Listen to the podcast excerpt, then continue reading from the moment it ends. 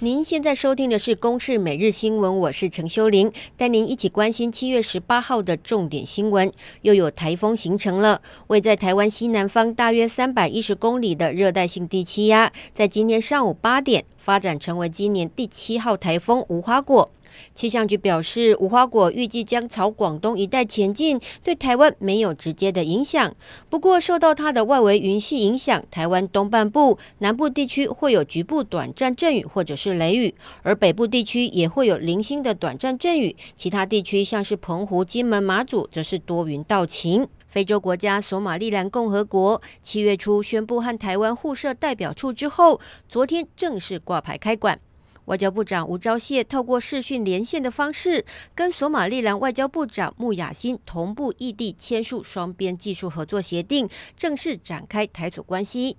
而总统蔡英文也预录影片，希望台湾与索马利亚的关系有助于促进非洲之角的和平、自由和繁荣。来听听蔡总统的说法。In the spirit of mutual assistance for mutual benefits, Taiwan is firmly committed to working with Somaliland in areas and may the Taiwan-Somaliland partnership contribute to the advancement of peace, freedom, and prosperity in the Horn of Africa.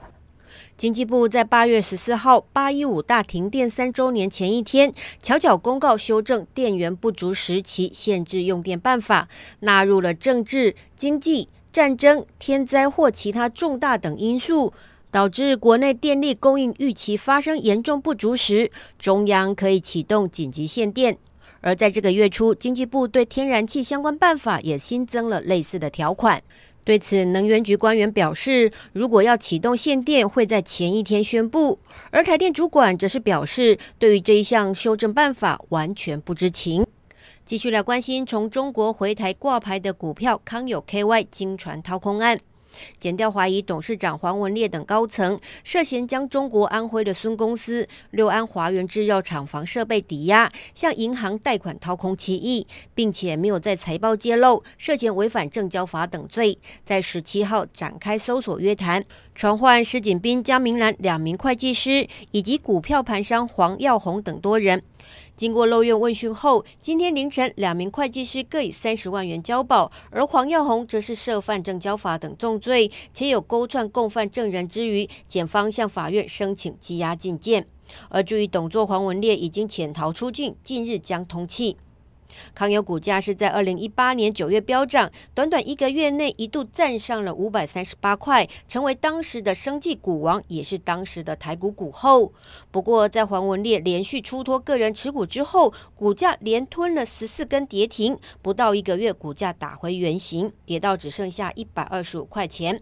而这一次风波比上一次卖股更大，康友董事会发现黄文烈在这个月初就失联，于是派员到中国安徽六安公司查账，这才发现早已经没了营运，人去楼空。而且六安从二零一八年到今年的五月财报不实，没有揭露六安遭到抵押，向赣州银行厦门分行贷款掏空七亿。康友向北检提告，证期会也向北检告发，才让这一起掏空案曝光。不过，此时的康友高层早已经落跑光光，包括总经理张永新、财务长蔡小梅以及内部稽核主管王浩等高层都散持，而且已经出境。而检方昨天发了拘票拘提，近日将会通气。